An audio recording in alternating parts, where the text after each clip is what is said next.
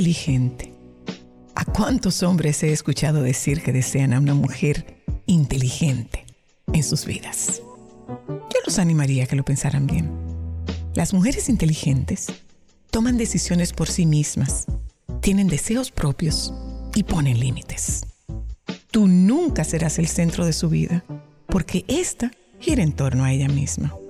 Una mujer inteligente no va a dejarse manipular ni chantajear. Ella no se traga culpas, asume responsabilidades. Las mujeres inteligentes cuestionan, analizan, discuten, no se conforman, avanzan. Esas mujeres tuvieron una vida antes de ti y saben que la seguirán teniendo una vez que tú te hayas ido. Ella está para avisar, no para pedir permiso.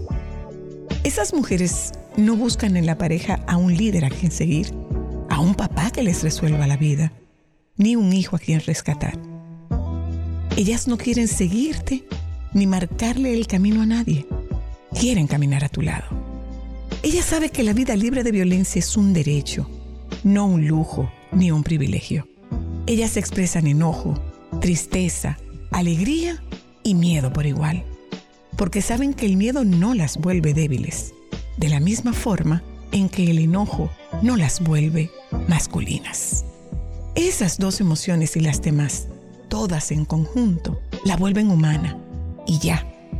Una mujer inteligente es libre porque ha peleado por su libertad, pero no es víctima, es sobreviviente. No trates de encadenarla, porque ella sabrá cómo escapar.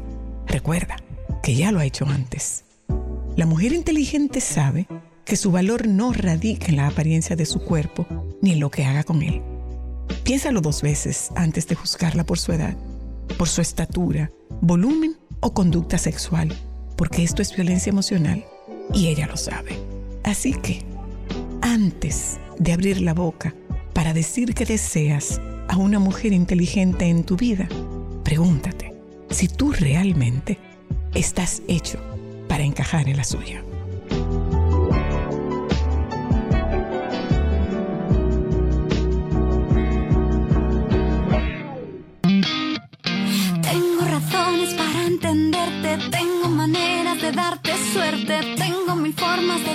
Que sé que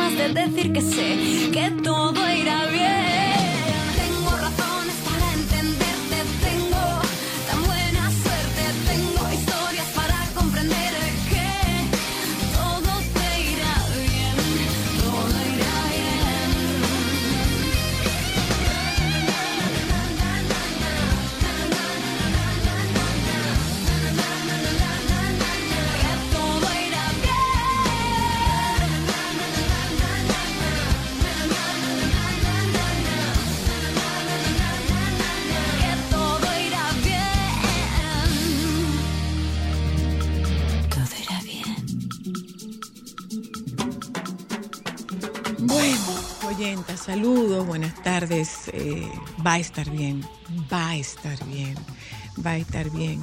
Pero el va a estar bien no es sinónimo de ignorar lo mal que nos estamos sintiendo.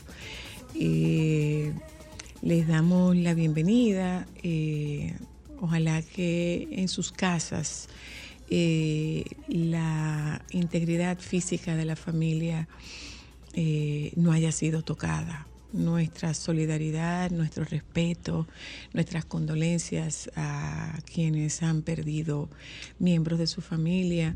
Y no es que no importe o que tú no le des valor o trascendencia a que se hayan afectado o impactado tus bienes materiales, bienes por los cuales tú has trabajado tanto, que te ha costado tanto, eh, que te ha costado tanto levantar. O sea, no se trata de que todo va a estar bien, no hagamos caso, pon tu mente positiva. No, no, no, no.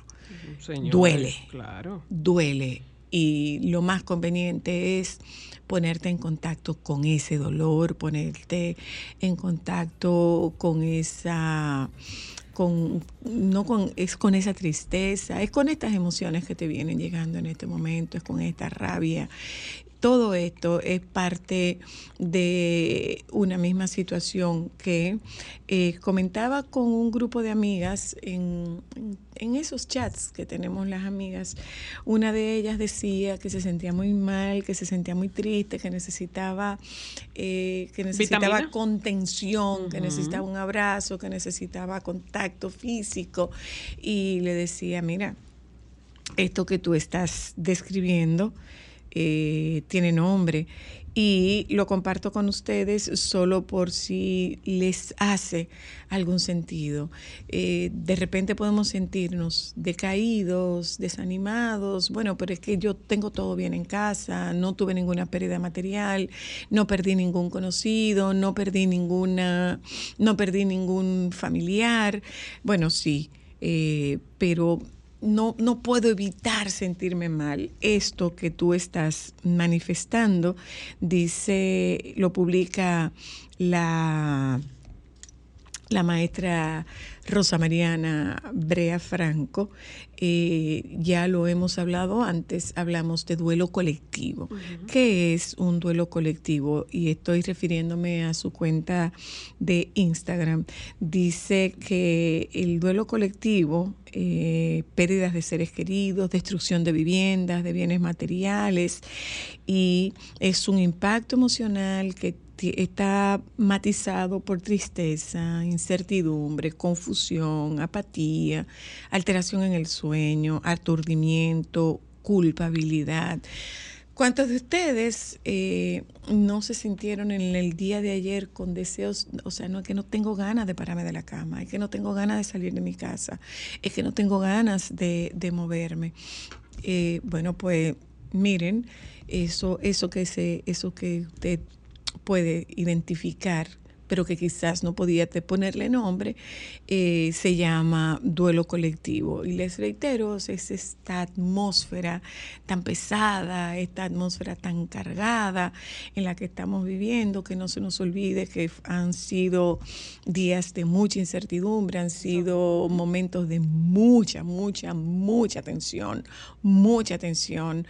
Y son momentos que demandan de solidaridad. Y, y yo te invito, como dice la, la profesora Rosa Mariana, a que tú reconozcas el impacto que esto tiene a nivel personal, que tú puedas identificar qué es lo que tú estás sintiendo. Esa tristeza no vino de la nada. Esa tristeza es parte de este duelo colectivo. Eh, ¿Qué podemos hacer? ¿Qué tú puedes hacer? Ser compasivo, ser solidario, tener empatía. A tu lado, ¿quién puede tener alguna necesidad? Eh, ayudar a esa persona que tenga cerca, que pueda necesitar una ayuda, un soporte. Probablemente la necesidad que tenga sea de, de, un café, puede ser la necesidad de un, puedo ayudarte a recoger, puedo ayudarte a limpiar, puedo, puedo compartir contigo lo que, lo que tengo, lo poco, lo mucho que tenga. Bueno, este es un buen momento para esto es un muy buen momento para esto.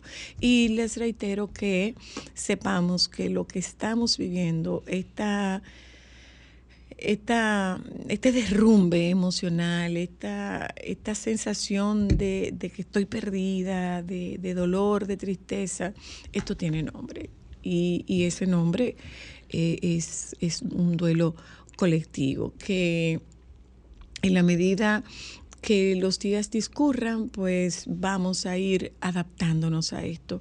Y no perdamos de vista que hemos atravesado por situación de mucho miedo, hemos atravesado por situación de incertidumbre, hemos atravesado situaciones de indignación, esa, esa sensación de desprotección, esa sensación de, de qué hago, si sobre todo si los nuestros no, no estaban en casa, si no teníamos un contacto todo esto tiene un impacto emocional y es bueno que lo puedas reconocer que con el discurrir de los días, así como se están secando las pertenencias, así como se están secando eh, eh, los bienes materiales, los ajuares de la casa, así mismo va a ir recuperando la normalidad. Pero es bueno que sepas que esta normalidad no será la misma normalidad que teníamos antes, porque ahora mismo estamos atravesando por una situación de,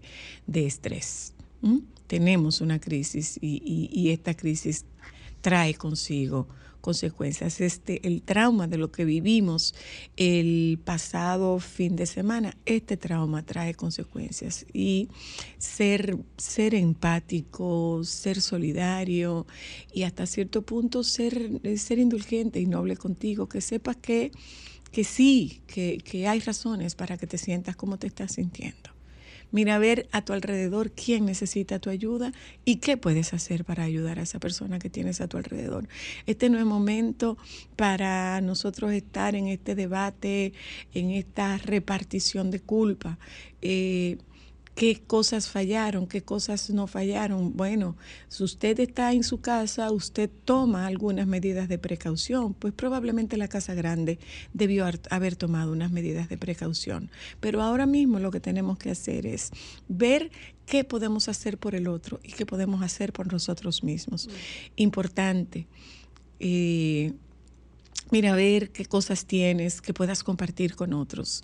Quienes han perdido familiares no, no, le pidas que sean fuertes, ni, le, ni, les pidas que pongas de su parte. Estas muertes inesperadas, súbitas, son bastante difíciles de, de, de, procesar. de, procesar. Entonces, respeto por las personas que tenemos a nuestro alrededor. Ya después nos encargaremos de los desaprensivos que estuvieron haciendo fiesta, que estuvieron bañándose, que estuvieron asumiendo conductas temerarias. Bueno, de eso nos encargaremos después. La sugerencia es que en este momento tú elijas la batalla que quieres librar. ¿Mm? Que elijas la batalla que quieres librar y te reitero, qué cosas pueden aparecer en este momento que tú no le encuentras explicación, esta tristeza, este desgano, este desconcierto, esta incertidumbre, todo esto forma parte de un duelo colectivo que no, no necesariamente está vinculado con la pérdida de un ser querido o con una pérdida material en tu casa o entre los tuyos o en tu entorno. Esto tiene que ver con la pérdida que, que tenemos y es una pérdida colectiva que de alguna forma nos mueve, nos, nos enciende esa chispa de la empatía. Nuestra solidaridad con las familias que perdieron a miembros de a sus miembros y, y nuestro respeto para todas estas personas que en este momento están librando una batalla emocional de dimensiones insospechadas. Las cosas van a volver a estar bien, pero antes hay que atravesar este desierto acompañados de ese temor y de esa incertidumbre, de esa tristeza y de esa rabia. Vamos a volver a estar bien. Emocionalmente, vamos a volver a ponernos bien. Nos va a costar, pero vamos a lograrlo. ¿Mm? Vamos a darles la bienvenida, que no se nos olvide ser solidarios, ser empáticos y ser compasivos. Y esa solidaridad, esa compasión contigo. Sé, sé compasivo contigo mismo también. No es que le hables a los otros como te gustaría que te hablaran a ti. No es que te hables a ti como te gustaría que, que te hablaran a ti. No, háblate como tú le hablas a los otros. Hoy es día 20, eh, por lo dicho en, las distintas eh, cuentas de, de mm, meteorología, eh, Jean Suriel, eh, la propia ingeniera Ceballos, eh, mantengámonos vigilantes, hay derrumbes, los suelos siguen estando saturados, tomemos las debidas precauciones. Tomemos las debidas precauciones. Buenas, aló, Buenas. aló, Eh, le escucho, le escucho, buenas. Sí, soy la placer de escucharla siempre. Muchas gracias. Soy la, yo estoy pasando por una situación, quiero ver cómo usted me ayuda. Vamos a ver. Eh, soy una persona que sufrió una ACV y realmente me siento me siento mal emocionalmente. Ni siquiera puedo tener eh, intimidades. ¿Hace cuánto tú tuviste ese, ese ACV? Hace un año. Hace un año. ¿Y hay alguien que te haya estado acompañando en este proceso eh, eh, emocional? Eh, profesionalmente no, pero eh, tengo una compañera que me ha ayudado bastante. Pero yo creo que es importante que ustedes busquen una ayuda profesional. Eso es fundamental. ¿Tú oyes? Por eso es que le estoy llamando. Zoila. Ujú. ¿Cómo yo puedo ayudarte? Bueno, que usted me dé su número de su consultorio y yo hacerle una visita. 809-732-6979. 809 732-6979. 762. No, no, Perdóneme, ¿qué no, no, no, no. 809 73 3, 2 2, 69 6, 9. 79.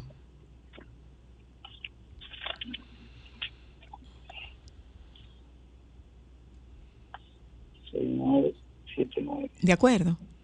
seis nueve 79. 79. Certifico 809 732 6979 Correcto, correcto. Muchas gracias. Ok, gracias a ti. Dios la, bendiga. mucho. Amén. Un abrazo, un abrazo. Eh, bueno, vámonos a publicidad, señores. Esto es solo para mujeres. Ya, ya volvemos, hablamos con el baby, hablaremos sobre el tema de. eh, hablaremos sobre el tema del Miss Universo. Señores, ¿qué fue lo que pasó con Miss Universo?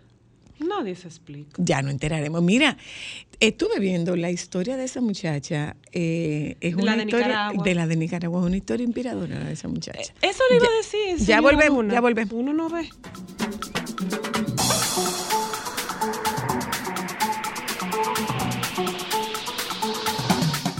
Hola, ¿cómo estamos, querida? ¿Cómo estás tú?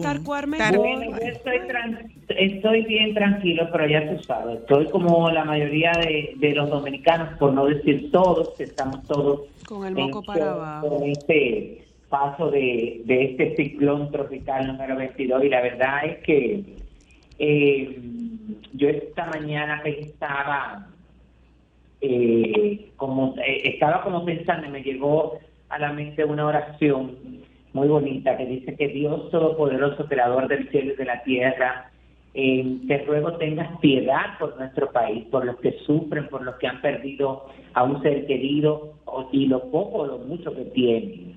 Danos mucha fe, paz y fortaleza, eh, eh, mucho ánimo y sobre todo vamos a ser en este momento solidarios y empáticos. Esto no es, eh, ahora no hay que buscar culpable, ahora no hay que justificar, ahora no hay que sacrificar a nadie, porque muchas veces como que nos pasamos de intensos. Eso es así. Así es. Francisco. Ahora mismo lo que hay es resolver y ser empático. Eso es lo Sí, que hay que hacer. Eh, y ojalá que en algún momento, ojalá que en algún momento nosotros aprendamos de que, que podamos que podamos asumir las lecciones que nos dejan fenómenos de esta naturaleza. O sea, nosotros Sí. acabamos de pasar por esto hace un año, entonces yo digo, usted toma precauciones en su casa. Ajá. Bien pudiéramos tomar precauciones a nivel macro. O sea que eh, hay que recoger, bueno, recójanse, despachen a la gente para su casa, pero bueno, pero bueno. Eh, Sí, eso, eso lo dices tú, eso lo digo yo desde, desde el de- desconocimiento de, de logística a gran escala. Bueno, tú sabes que hablando también de eso y eh, la mayoría de las actividades que estaban pautadas para esta semana se han pospuesto, se han corrido. Bueno, este fin de semana los espectáculos, lo de Ricardo Montaner, eh, originalmente se había pospuesto para el domingo, ya, bueno, ya definitivamente lo movieron de fecha, no se sabe cuál es la fecha. Hoy eh, em, eh, se iba a hacer el encuentro de prensa para dar, ofre- eh, dar los detalles del espectáculo del show de la González, Full Edition, iba a ser hoy en el Bar Montessori en el Gran Teatro del Cibao, pues fue pospuesto, luego les diré la fecha, o mañana también eh, un comunicador de aquí de Santiago que se llama Franciela Almanza tiene un encuentro para ofrecer los detalles de, eh, él hace unos eh, especiales de temporada se llama Dominicanos en New York, eh, y donde entrevista bueno, destacados dominicanos allá y pospuso también para la nueva fecha, también eh, se pospone eh, la premier de la película Freddy, Mm. una película de Giancarlo Veras que era pautado para mañana, martes 21 de noviembre, en el Teatro Nacional, eh, y ya avisarán la próxima fecha también. eh, la misma eh, premier que se iba a hacer aquí en Santiago, pero el miércoles 22 también se va a posponer. Yo hasta este momento no he recibido una, eh, bueno, la cancelación, pero aquí hay un, yo tengo una invitación de la quinta edición del Festival Internacional de Cine de Santiago, que tiene una, veo que tiene su gala inaugural mañana martes en el Salón Suma eh, 1 del Centro de Convenciones de Cultura Dominicana en la Avenida Las Carreras, a las seis y media de la noche y a las de la tarde a las 7 de la noche en la, la apertura. Pero hasta este momento no me han informado si eso lo van a posponer. Eh, eh, lo quería comentar a todos. Ustedes saben que el sábado se llevó a cabo el concurso de Miss Universo, eh, particularmente, bueno, lo salvó la escenografía, que era una cosa impresionante, eh, las luces y la producción, pero la producción malísima, bueno, eso no tiene ninguna producción porque es una producción basada en un de- desfile de las, de las candidatas en traje de baño, en traje de noche, en las preguntas, pero sí, bueno, la, producción de televisión, sí tengo que resaltar que volvimos a los años, eh, a las producciones de antes, donde se resaltaba mucho eh, y se destacaba mucho los atractivos del país. Y en esta ocasión, Sí. la verdad, la verdad es que nos dieron El Salvador por un tubo y siete llaves y batieron esas niñas de una forma, bueno, que aquello era increíble. Pero eso era parte de la negociación. Eh, a mí me parece que el concurso, la, la conducción estuvo muy bien, tanto la del inglés como la del español. Eh, entiendo que la del español tienen que bajarle un poco a que todo es espectacular. Eh, esta candidata es espectacular, la otra es espectacular, es decir, hay términos que, que hay que tener cuidado cuando tú los utilizas. Y la verdad es que me pareció que algunas veces se le fue el avión, tenía demasiado favoritismo por una candidata por otra. Entonces está bien que seamos latinos y que tenemos que ser solidarios, pero tú no tienes por qué no resaltar la participación de una candidata europea o asiática. Es decir, o quizás expresarte de que la latina está por encima, pero eso no es. Bueno, mi predicción originalmente yo saco un listado eh, donde estaban, donde, puse a República Dominicana, Brasil, Francia, Nicaragua, El Salvador, Filipinas, Tailandia, Australia, Puerto Rico, Sudáfrica, India y Venezuela.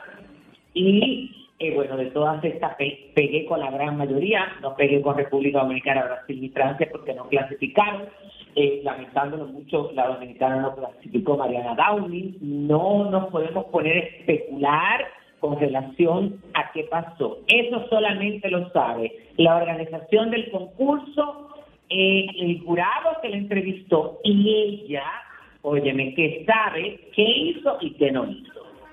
Es decir, no vamos a buscar en este momento culpables porque, eh, lamentándolo mucho, no lo vamos a encontrar. El top 20, bueno, eh, Nicaragua, España, Puerto Rico, Namibia, Venezuela, India, Tailandia, Chile, Jamaica, Estados Unidos, Nepal, Perú, Camerún, Colombia, Pakistán, Australia, Filipinas, Portugal, Sudáfrica y El Salvador. Luego de que compitieron en trajes de baño, que los trajes de baño, bueno, eh, mucha gente se lo encontró que eran horrorosos, que eran feos. Yo no me los encontré mal, me los encontré que eran diferentes, eh, la tela, eh, ahí hubo como una confusión. Por eso yo te digo que yo no entendí parte de la producción, que ensayaron de una forma y al final salió con otra, porque fíjate que habíamos visto, yo no sé si fijado que ellas ensayaron con unas capas de organza Ok. y al final no salieron con las famosas capas de organza. Bueno, la cuestión es que después sacaron las 10 eh, finalistas, que fueron Nicaragua, Colombia, Filipinas, El Salvador, Venezuela, Australia, España, Puerto Rico, Tailandia y Perú. Estas niñas compitieron en traje de noche, luego de ahí se recortó todo eso, las 10, las, las 20 y las 10 fue por apreciación.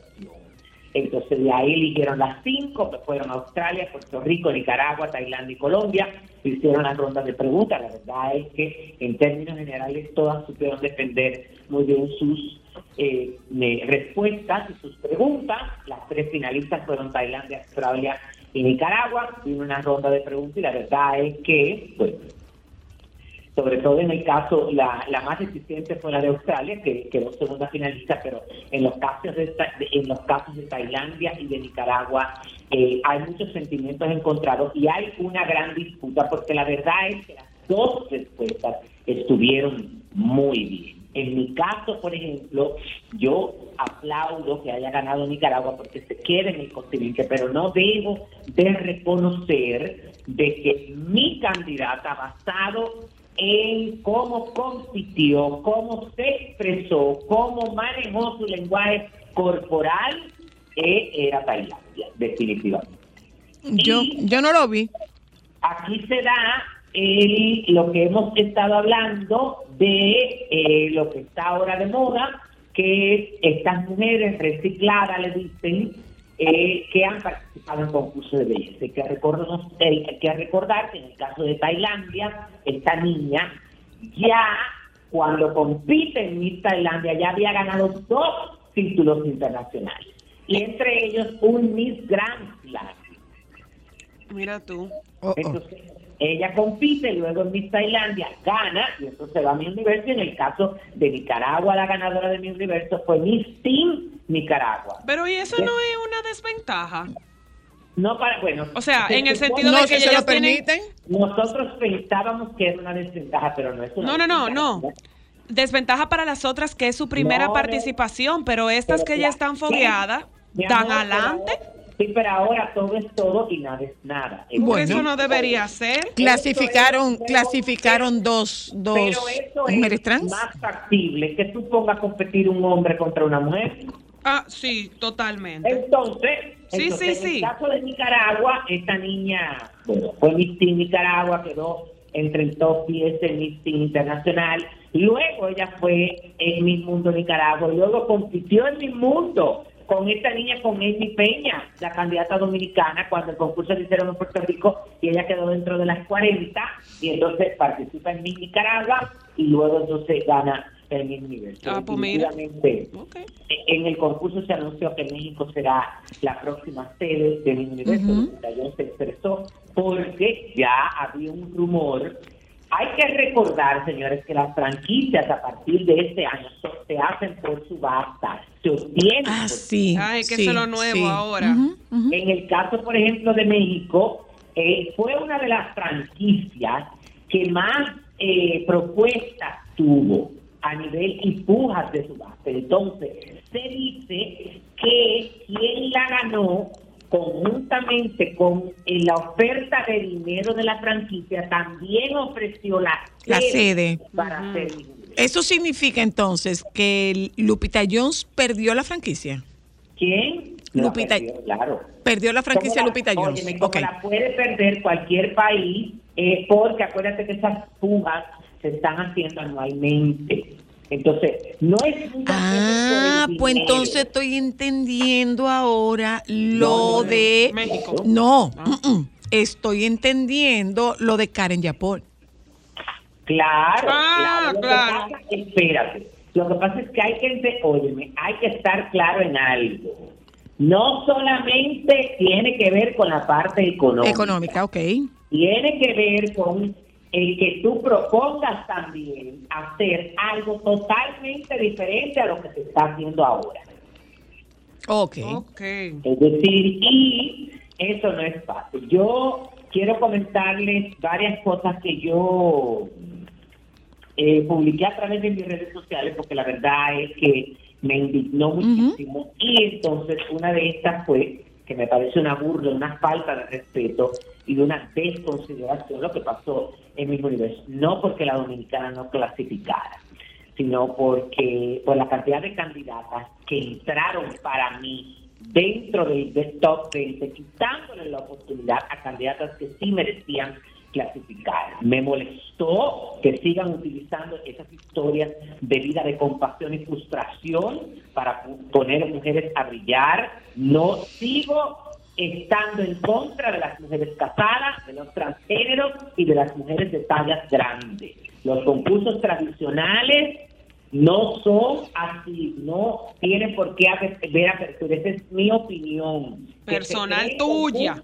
Para ese tipo de gente. Otra de las injusticias que me encuentro. ¿Cómo evaluaron a Miss Pakistán en traje de baño si usó por su Un religión y su cultura un kaftan? No, en traje de baño no la, no la pueden haber evaluado nunca.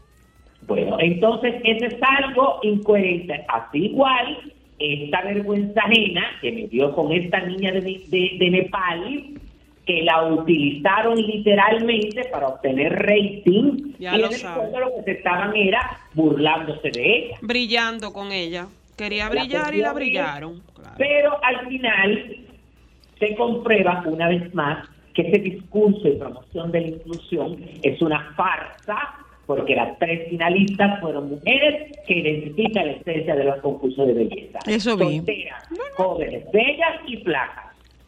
No ¿Y es verdad? mal. ¿Es verdad? Entonces, los que quieren incluir las casadas, las transgéneros y las tallas grandes, eh, una vez más, lo que hacen es utilizarlas para darle publicidad y. Lamentándolo mucho, los tiempos y las estrategias de competencia en los concursos de belleza han cambiado. Las candidatas, además de ir preparadas con bastante tiempo, deben de tener una historia de vida inspiradora y estar involucradas eh, con una causa, con una labor social, pero que sea verdadera. Mm. No se puede filmar un video rodeada de niños para tratar de justificar y decir que están haciendo algo que no es cierto, porque todo en la vida se sabe y hay que ser coherentes. No podemos crear una reina en dos meses. Normal. Oh, oh. Eh, yo estoy totalmente de acuerdo contigo con eso, Francisco. O sea, ¿Qué ha pasado que- con, con las candidatas nuestras que han llegado más alto? ¿Cuál ha sido su tiempo de entrenamiento? Un año, ocho meses. Es decir, además de eso, mira, estas muchachas que están, bueno, pero recuerda también, Soya, que la mayoría de estas muchachas, aunque han tenido el tiempo, tienen otro tipo de formación, de Exacto. base. Total. Oye, no es una muchacha que ha sido, es decir, entonces agarramos a esta pobre candidata, la crucificamos, óyeme, la traumatizamos con nuestros comentarios y ellas no tienen la culpa. Y yo pienso que esa muchacha hizo buen trabajo con todo y el poco tiempo de preparación. O sea, Sí, pero que esta muchacha vivió una presión de Sí. en El Salvador que no puede ser posible. ¿Por qué? Sí, Porque sí, todo, lamentándolo mucho, por el poco tiempo, todo se apresuró. eso es Claro, así. Eso es Entonces, así. tú no puedes, óyeme, además, tú no puedes agotar, porque parte de que una candidata se entrene con tiempo es para que esta muchacha pueda, oye, además de adquirir los conocimientos, ponerlos en práctica y además de eso, hacerlos parte de su rutina. Tú no puedes agarrar a una muchacha tres meses, dos meses, entrenarla, agotarla y mandarla a competir durante 15 días, agotada mental y físicamente, Sobre todo agotada mental y físicamente. entonces, esas son las cosas y yo no estoy acabando con nadie. Yo lo que quiero es que mantengamos ese discurso para, para ver si de una forma u otra, oye, hacemos entender que las cosas hay que hacerlas con tiempo. Es así, ¿eh? ¿Cuál es la diferencia? Óyeme, primero Andreina estuvo, Andreina Martínez, porque hay que poner la atención. Estuvo involu- Andreina tiene años involucrada, óyeme, con una organización en Estados Unidos que tiene que ver con los derechos de la mujer. A, tra- a través de su profesión, a través de la universidad donde estudió, es decir, que eso no es una historia, que ellas se inventaron para ir a mi universidad. Ujú, Esa- lo de Andreina se pudo comprobar y segundo, Andreina duró un año, óyeme, enfocada en un entrenamiento que no solamente dependió de una organización, también ella estaba, óyeme, amparada y de la mano de su organización de donde ella salió, que es el Miss República, Dominicana USA. Mm. Es que es que no se puede festinar, es que no se puede festinar definitivamente. No, no, no, no. No se puede festinar.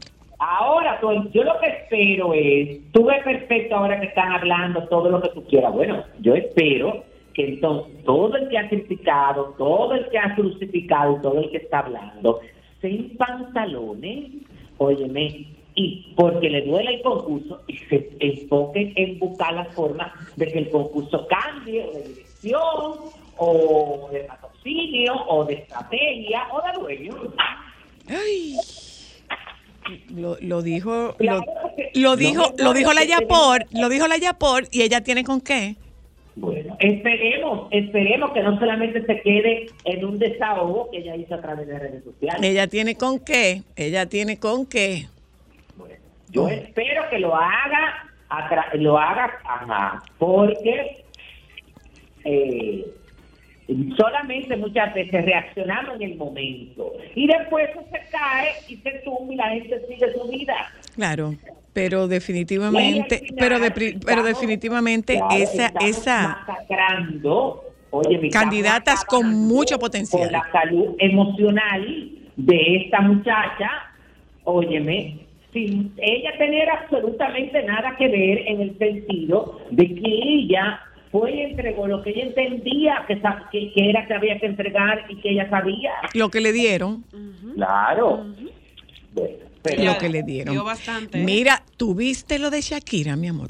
Claro, lo que Ahora, lo que ella- salió- que haber hecho hace mucho, Mm. pero que entendía que no lo tenía que hacer en este momento, sino en este momento. Lo que pasa es que yo pienso que eso es un tema de estrategia de abogados. O sea, ella salió muy bien parada. Claro. Pero muy bien parada. O sea, estamos hablando de que eran 14 millones y ella está pagando 7. La mitad.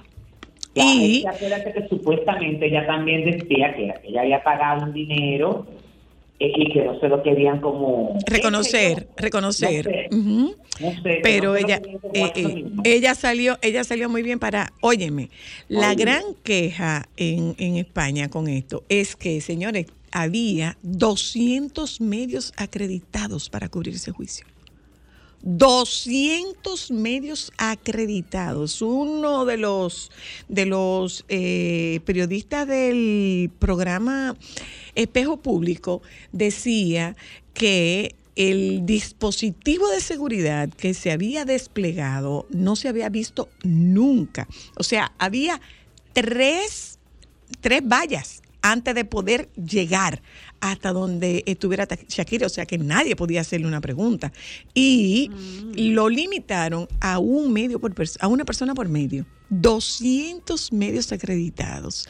Y ella tiene toda la razón cuando ella plantea eh, ella, cuando ella plantea, o sea, yo, yo necesito dedicarme a mi casa, necesito dedicarme a mis hijos, y decía, eh, a propósito de su visita a, a Sevilla, ella decía que sus hijos estaban viviendo la mejor etapa que habían podido vivir, que sus hijos estaban muy tranquilos y que habían ingresado a un colegio donde ellos eran dos chicos normales que habían sido muy, que habían sido muy bien recibidos. Claro, O sea, es que no, es muy son, diferente. no son los hijos de esta celebridad, pero ella salió muy bien para. No, y además es que el manejo en, en- específicamente en la Florida es diferente que en Europa. Esos pobres dos muchachitos no tenían vida. Y tú sabes, señores, la gente no se puede dar una idea del bullying que sufren esos hijos de famosos. Los famosos son los papás, pero los que pagan la consecuencia de la burla son los muchachos. Ya lo sabe. Ya lo Hablo sabe. por experiencia propia, claro. ya que lo sí. sabe. Ya, Ya lo lo sabe. sabe. Pero a ella le fue muy bien en su acuerdo. Está, Ay, mu- está sí. muy bien logrado. Honestamente, sí. acuerdo. ¿Y, y qué fue? Que qué dichosa. ¿Las hay? Eh, no, las hay con estrategia como ella. No para que sepa, para que sepa. O sea, yo tengo que estar de este lado del mundo, de este lado del mundo están mis padres. Yo tengo un papá en una condición muy, muy eh, eh, frágil y, y- y yo tengo, yo tengo que trabajar, yo tengo que producir. O sea, eso, es- eso es un show. En un show ya, ahí está, se pagaron estos cuartos, nos fuimos. Ay, eso es verdad. Y, y lo que estaban diciendo los abogados, baby, es que el hecho de que ella haya asumido el acuerdo no significa que ella sea culpable. Bueno, yo sí lo creo. Ella hizo un acuerdo. Ella hizo un Ella hizo acuerdo. un acuerdo, pero eso no significa que ella sea culpable. Sí, pero deja su, que deje su descaro, ¿eh? Bueno, eso es estrategia, eso es Que estrategia, deje su descaro porque ella es culpable. eso es estrategia legal. ¿Mm? Creo que está muy bueno, bien. y Ella tú viste lo que pasó con, con, con Anaí. Ay, sí, que está Ay, que enfermita. tiene como problemas renales y que si yo qué, que patatín y que le dio algo. Lo vi así como por Sí. encima. Pero ella volvió. No, Ella no volvió. mucho eso, lo que. Ella volvió. Mira, y, ella volvió. y Taylor Swift, una fan, falleció en el, su concierto Qué pena. por el calor Qué en Río de pena. Janeiro. Ella está, ella eh, publicó un comunicado, me dio mucha pena. Sí, es una gran pena. Ajá. Es una gran pena. Bueno, ¿qué más tienes, Pues baby? no, no tengo más nada. Eh, son tres días de duelo oficial.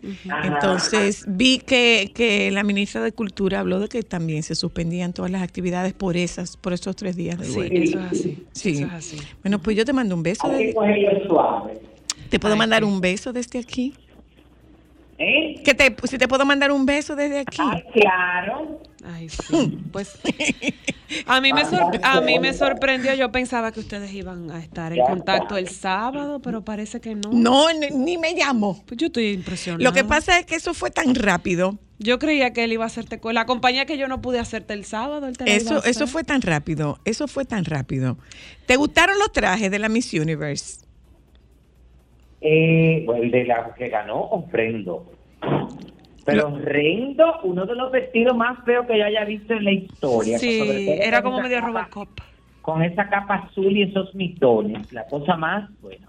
Pero, eh, porque esa niña, ella tiene como un look y una forma de proyectarse y de caminar muy de los años o- 90. Ujú. Ella es muy de las misas de esos años. Eh, pero en términos generales los vestidos eran joyas. Este vestido de Tailandia era una belleza, igual que el vestido de Australia. Aunque ese vestido de Australia, que corte sirena, estamos muy acostumbrados a verlo, pero la verdad es que eh, le quedaba súper bien y estaba muy bien confeccionado. eh, y en el caso, por ejemplo, de, de cuál es más, eh, déjame ver, estoy buscando. Dime, aquí. ¿tú, tú lo viste en Telemundo? Sí, que cometí el error de verlo ahí. Di- dime los de, los de Jackie Bracamonte, dime. Los looks. ¿Eh? Los looks de Jackie Bracamonte. Eh, sí, pero no demasiado. Yo como que me rompí bien, pero tampoco era una cosa. Lo último, Nicaragua, por ejemplo, el vestido de Colombia era una belleza. Ay, sí, estaba bello. El vestido del Salvador ayer. nada me gustó, además del arreglo de la niña del Salvador y su actitud tampoco me gustaron. Se sentía muy presionada. A mí me gustó mucho el, el vestido de Venezuela, aunque fue el vestido que ellos usó en la preliminar con una capa de pluma, pero aquí quitado. Eh, el vestido de Puerto Rico no me gustó para nada, para nada, para nada, para nada. Y el vestido de Filipinas tenía una historia. Ese vestido es inspirado en una tatuadora indígena que hay en Filipinas que tiene 106 años. Mm. Ok. Entonces ella quiso inspirarse así porque esa niña de Filipinas es un personaje en Filipinas, una presentadora conocida, tú ves. Y, y cómo es que se llama esto y tiene mucha incidencia allá, es una tipa muy libre. Ya. Ah, muy bien. muy Bueno, bien. pues te mando un abrazo, pues, baby. cuídense también. Bye. beso. Gracias. Bye.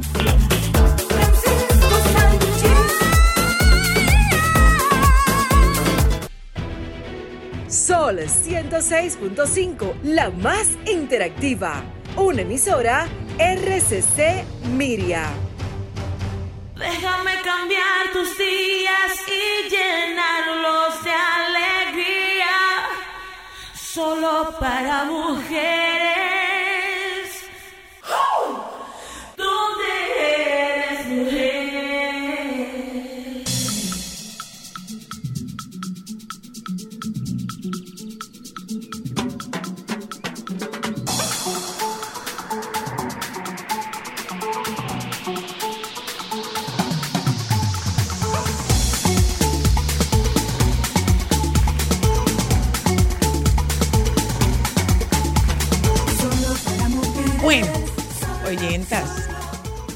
Lo que está ocurriendo en el día de hoy es que, bueno, en, muchos programas, perdón, en, muchos programas hemos escuchado hablar de de estructura a propósito del desplome de, de la que voy a aprovechar con el ingeniero Madera para que me diga si lo estoy diciendo correctamente.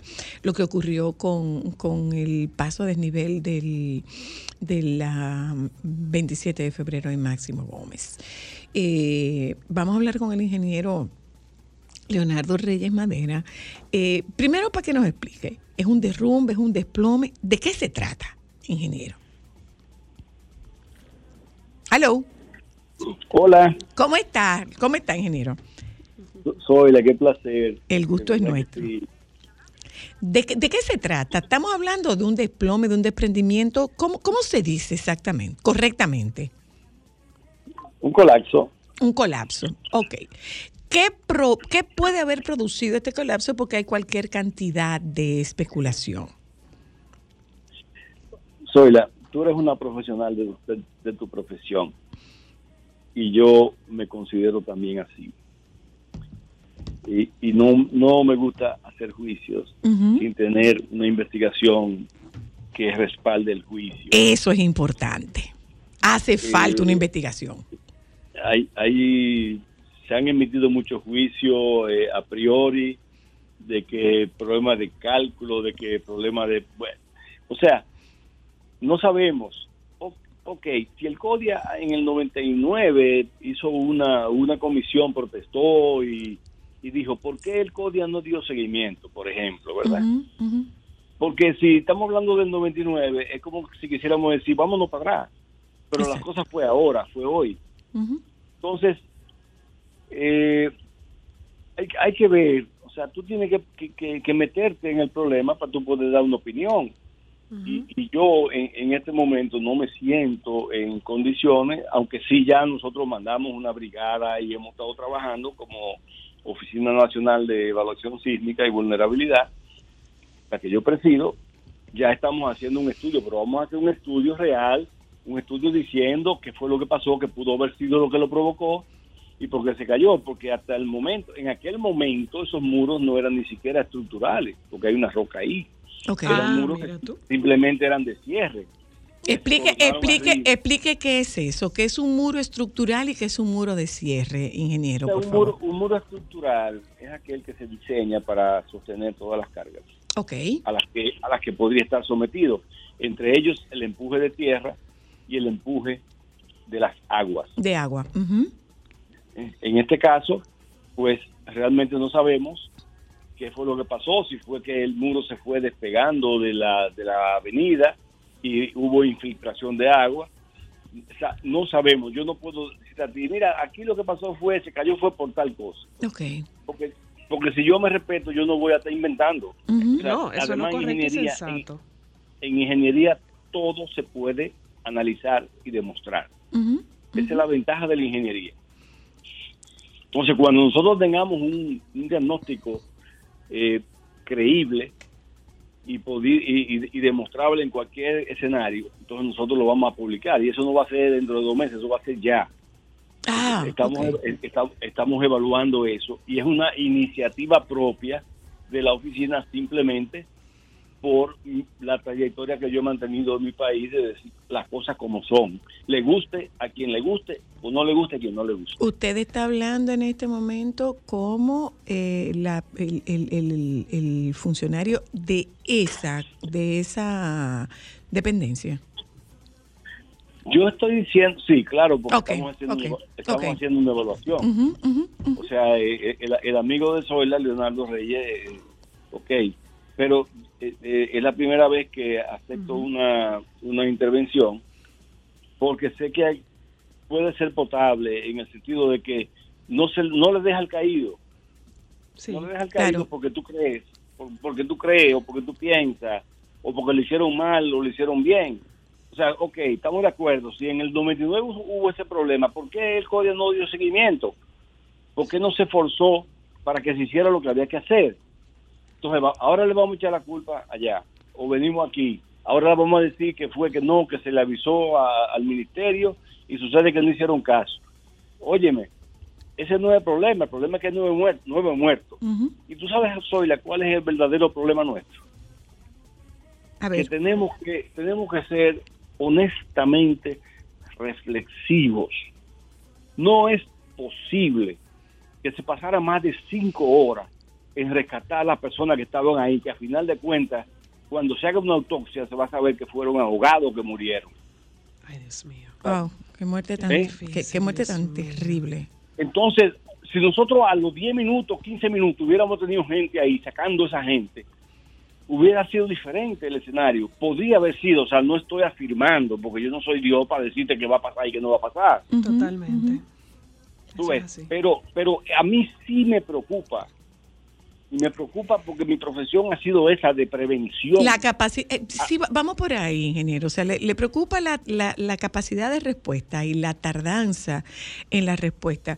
Eh, eh, tocamos el tema de los mantenimientos y mucha gente se está haciendo la pregunta de en qué consiste el mantenimiento, porque se cierran los túneles y los pasos a desnivel para dar mantenimiento. ¿En qué consisten los mantenimientos? ¿Pudo haberse hecho algo antes, ingeniero? ¿Pudo haberse eh, cerrado paso? ¿Pudo haberse creado desvíos? ¿Pudo haberse hecho algún movimiento preventivo? Lo que pasa es que lo que pudo haber sido y no fue...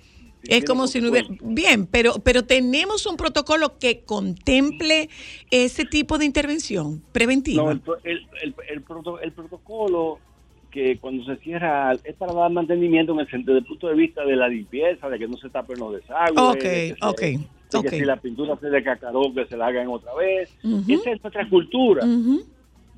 y, y- y tenemos, alguien tiene que decirlo. O sea, y, y yo no puedo ya eh, seguir callado en ese sentido, oye, porque lo he dicho toda la vida y ahora que estoy adentro, no es verdad que porque yo estoy adentro, sabiendo yo que yo no soy el cargo, no lo voy a seguir diciendo. Claro. Totalmente. ¿eh? O sea, yo no voy a dejar de ser yo porque tengo un cargo público, eso es imposible. Entonces, ¿qué pasa?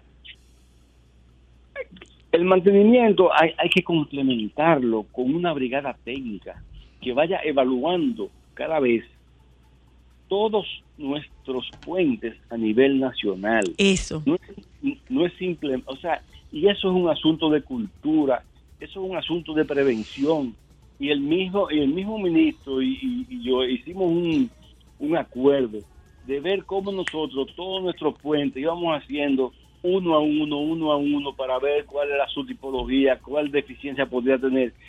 Pero lo orientamos al terremoto porque la oficina, la oficina que yo presido es una oficina que tiene que ver con la problemática de toda aquella edificación, infraestructura Ok. o vía vital que no, no que no fue considerada de- eh, a- a- porque no tenía norma sísmica anterior. O sea, yo me ocupo de lo existente. Entonces, es el momento, porque tiene que haber un inicio. Tiene que haber un inicio donde ya nosotros seamos un poquito más responsables de lo que nos puede pasar y de lo que nos y, y más reconocedores de lo que nos ha pasado para pasar de la teoría a la acción. Eh, eh, eh, yo decía eso, o sea, si nosotros tenemos lo que ha ocurrido apenas en el, eh, 12, 12 meses antes, ¿por qué no nos sirvió lo que ocurrió? Para, para prevenir o para, o para mitigar eh, la dimensión de los daños que hemos, eh, eh, que hemos sufrido. Mira. Indiscutiblemente, bueno, se nos había advertido que íbamos a tener agua y mucha. O sea, no es cierto que no se avisó. Eh, están hablando, están hablando desde, desde la semana pasada, viene, viene agua, viene mucha agua, viene mucha agua. Entonces, ¿por qué no nos sirve? Como dice usted, bueno, nosotros nos estamos preparando para un tema sísmico que es una eventualidad, como dice usted, que pudiera ser en 90 años, pero, Claro. pero la temporada ciclónica la tenemos todos los años. Todos los años, es correcto. Y no tomamos precaución fíjate para eso. Yo, no, mira, yo, yo, yo entiendo que es un momento de reflexión profunda, pero con responsabilidad. La- la- la- los ministerios que tienen que ver con la, el mantenimiento y la preservación. Porque, óyeme bien, ahorita viene un terremoto y se nos caen los pasos de nivel, o se nos caen los puentes elevados, o se nos caen los peatonales, y no vamos a poder, no vamos a tener ciudad, pues no vamos a saber cómo vamos a, a circular. A movernos. Claro, claro. Entonces, eso es un trabajo que hay que hacerlo y hay que, hay, hay que tomarlo con responsabilidad. Eso es así. ¿eh? Porque, ¿qué pasa? Pasó lo, lo del año pasado, ¿verdad? Ah, pero ah, así es. No hicimos, ¿qué hicimos? Si hubiéramos hecho algo, hubiera sido diferente. ¿Qué, pudimos, puede qué, decir, no, que pudimos, ¿Qué pudimos haber hecho? ¿O qué podemos empezar a hacer en ¿Qué base pudimos a eso? haber hecho? ¿De qué, ¿De qué nos pueden servir estas dos lecciones, ingeniero? Bueno, mira, hay que tomar en serio la parte de drenaje de la, de, de la capital. Hay que tomarlo en serio, porque ese es un problema que viene de muchísimos años, pero todo el mundo nada más lo, lo recuerda cuando hay una inundación o hay una cantidad de lluvia como la que tuvimos ahora, que en la historia de la capital no había pasado. No. Entonces, ok, tú dirás, bueno, son imprevistos. Oye, pero dentro de los imprevistos, si yo voy haciendo mi trabajo, si yo voy recogiendo la basura, si yo voy limpiando los inbornales, si yo voy haciendo una serie de cosas al año, eso se minimiza por más agua que caiga. ¿eh? Entonces, lo otro es el aspecto de respuesta. ¿Cómo es posible que pudiera pasar más de cinco horas y no, no tuviésemos una grúa, algo que pudiese levantar esa pared antes que esa gente se, que le comenzaran a llenar de agua los vehículos? ¿Eh? ¿Dónde está la respuesta? ¿Dónde está la eficiencia? Y el problema de esto es el siguiente, y lo voy a decir responsablemente, el problema de esto es el siguiente, tú te imaginas que pasaron casi cinco horas para sacar a esa gente de allá, estaban muertas. ¿eh? ¿Tú te imaginas un terremoto cuando haya 50 edificios en el suelo? ¿Qué Claro. pasa con nosotros? Claro. Dios nos proteja. Entonces Oye, es, la es la historia que yo le he preguntado a usted las veces que lo, te- lo hemos tenido tocando el tema de, de- de las estructuras y, y- y- y los sismos. Y lo que usted ha dicho, ¿estamos preparados? No, no estamos preparados. Yo siempre lo he dicho, pero aquí hay gente que entiende que sí, que estamos preparados. No estamos preparados y, entonces- se evidenció. Entonces, eh, eh, entonces, si seguimos, tenemos dos opciones. O seguir vendiendo eh, ilusiones, o tomar el toro por los cuernos y comenzar a resolver los problemas de este país. Es una realidad muy Porque lo- nos pasa, yo digo, bueno, a nivel doméstico, uno toma precauciones en su casa. Uno toma precauciones en su casa. Eh, déjame ver cuáles son los puntos vulnerables. Yo puedo identificar puntos vulnerables y yo puedo tomar, yo, yo puedo tomar determinadas medidas a nivel doméstico. ¿Por qué no se toman medidas a nivel macro? Eh, ¿Sabíamos la cantidad de agua? No sabíamos la cantidad de agua, pero definitivamente algo pudo haberse hecho para prevenir la dimensión. Íbamos a prevenir, íbamos a prevenir este desastre. No lo podíamos prevenir, pero, pero pudo haber acciones que mitigaran Un poco. la claro. magnitud, ¿o no? Claro. Claro.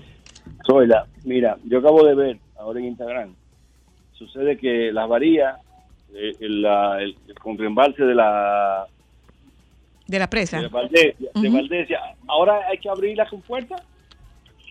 Hay que desaguar. Uy.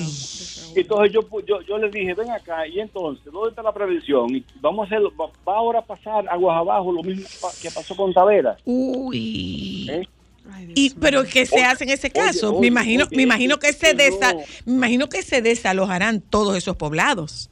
Sí, pero, pero oye, lo están publicando ahora y están diciendo ahora, salgan, salgan, salgan. Yo, eh, eh, en- entiendo que también el COE creo que dijo algo ayer o antes de ayer.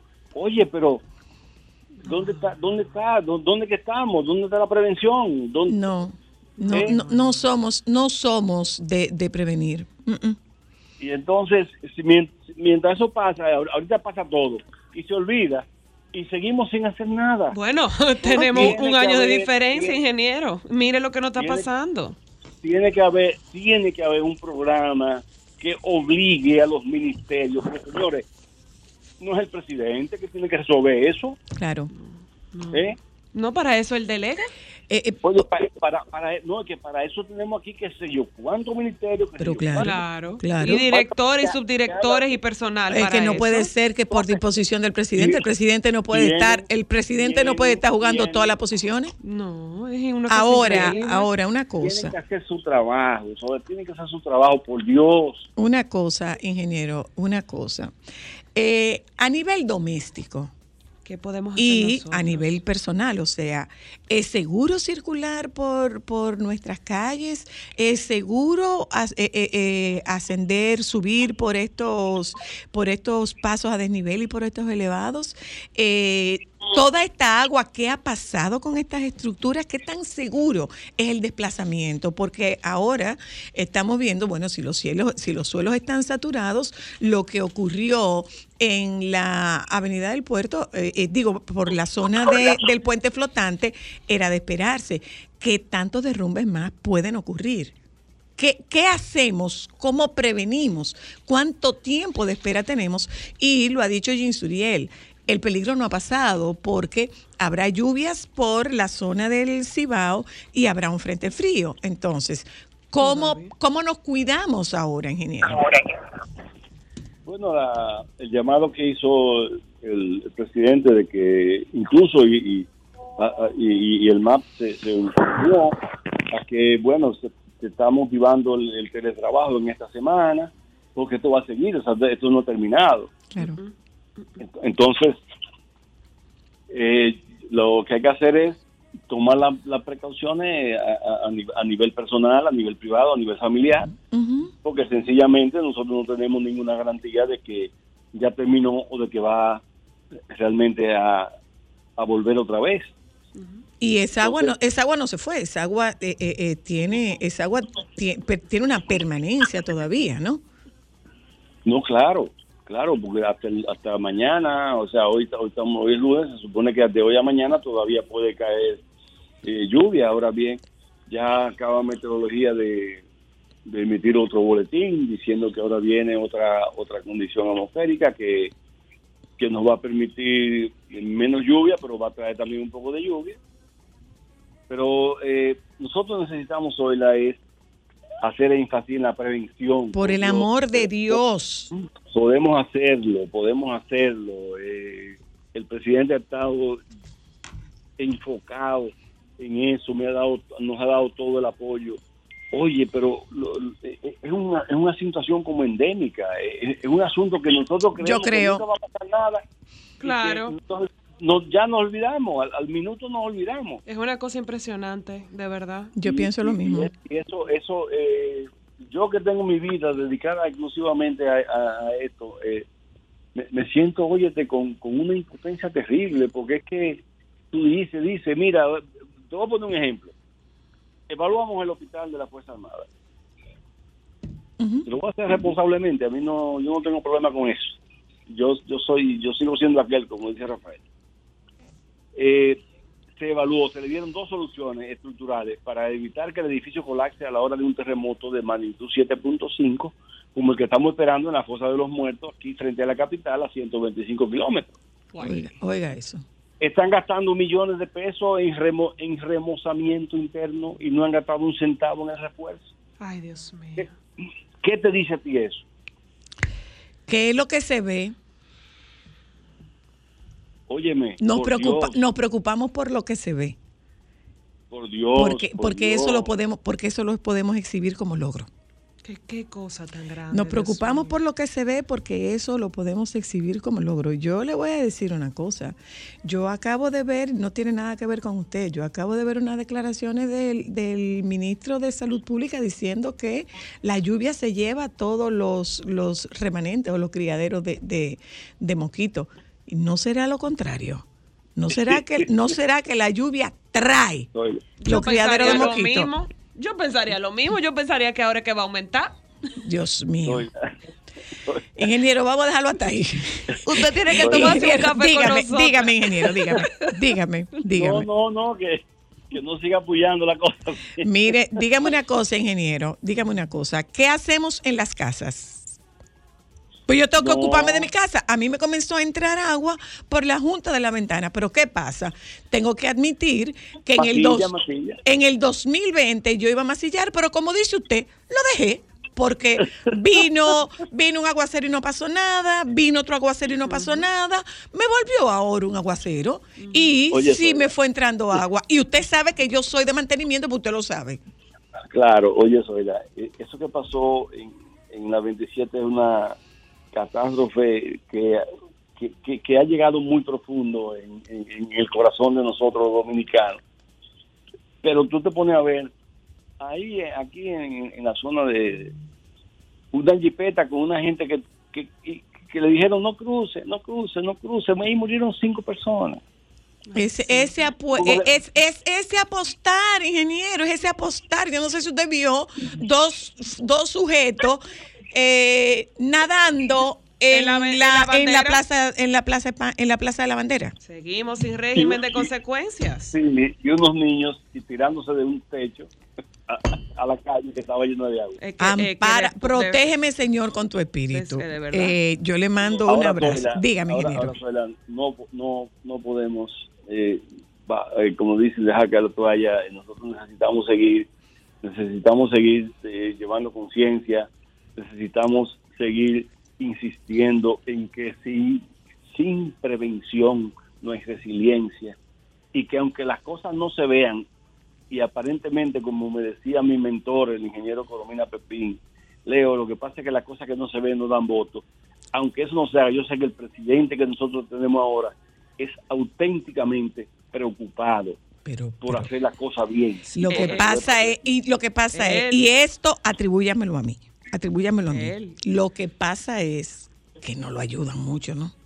Es que no le puede mando, le mando un solo, abrazo, ingeniero. Le mando un abrazo. Lo que pasa es que no tiene mucha gente que lo ayude, ¿no? Porque con relación a la clase dice una, él dice una cosa y educación dice otra. Entonces, Con relación al tema del cólera, no, no era un brote de cólera, pero después resultó que sí era un brote de cólera. No lo ayudan mucho, no, ingeniero, pero no diga nada, que eso lo estaba diciendo yo. Un abrazo, gracias, ingeniero, y precaución, precaución, precaución, prevención, prevención, prevención. Nos vamos un momentito, ya volvemos.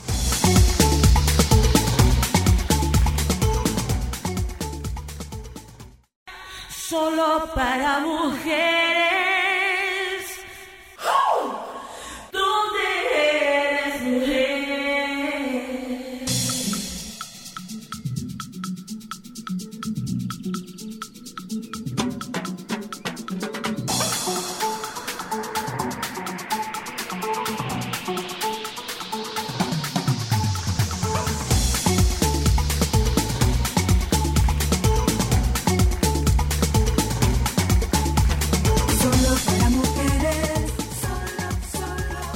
Bueno, oyentas, y antes de despedirnos, eh, les reitero el compromiso que asumo en, a título muy personal y que asumo como, como la líder de este equipo de Solo para Mujeres, el compromiso que tengo con la salud mental. Y lógicamente, si hemos hablado de lo que está ocurriendo con los adultos y esta sensación y este es- esto que no nos podemos explicar, que ya les dijimos al inicio del programa que se trata de un duelo colectivo y las manifestaciones que tiene este duelo colectivo para darle una explicación a esa sensación de tristeza, de, de vacío, de desasosiego. No tiene que ver necesariamente con que usted haya perdido a una persona querida, un ser querido, que usted haya per- perdido a un, a un conocido o que haya tenido pérdidas materiales de manera colectiva. La sociedad, la colectividad puede estar teniendo estos síntomas de tristeza, de desconcierto, de incertidumbre, de miedo. Todo esto forma parte de un duelo colectivo. Pues lógicamente no vamos a dejar de lado a los más pequeños. Y hago lectura de esta publicación que hace la dirección de mi centro, de- del Centro Continuum, el centro al cual yo pertenezco. Después de lo sucedido debido a las fuertes lluvias del sábado, es fundamental apoyar a los niños. ¿Cómo apoyarlos? Es importante hablar con ellos sobre lo que sucedió de manera tranquila y comprensiva, explicarles lo ocurrido de manera apropiada para su edad, animarles a expresar cómo se sienten y qué emociones están experimentando, utilizar un lenguaje que les permita identificar y entender sus sentimientos. Permitirles expresar sus emociones de diferentes maneras, ya sea a través del habla, del dibujo o actividades creativas según su preferencia. Hablar de cómo podemos prevenir eventos similares en el futuro. Explorar ideas para contribuir a la prevención, como la limpieza de desagües, recoger la basura, utilizar los zafacones y concientizar sobre medidas de seguridad a los niños enseñarles que hay responsabilidades del gobierno en esta situación y necesitamos pedirle que acudan a ayudar a los ciudadanos. Recuerda, cada niño procesa las experiencias de manera diferente, por lo que es esencial adaptar el apoyo según sus necesidades individuales y brindar un entorno seguro y comprensivo para que se sientan escuchados y comprendidos. Si se escuchó esta tormenta eléctrica, si está viendo estos, estas, estos gestos de preocupación, si está comenzando a entrar agua en casa, si no se están sintiendo seguros, en el caso de quienes no tuvieron mayores consecuencias y en el caso de quienes sí tuvieron graves, serias consecuencias, escuchen a los niños. Escúchenlos, escúchenlos. Y no, no viene a mal decirles si yo también tenía miedo. Qué bueno que pudimos salir bien de esto. Pero no ignoren las necesidades que tienen los niños porque esto es un evento traumático también para ellos. Nos juntamos con ustedes mañana. Quédense con los compañeros del Sol de la Tarde, por favor.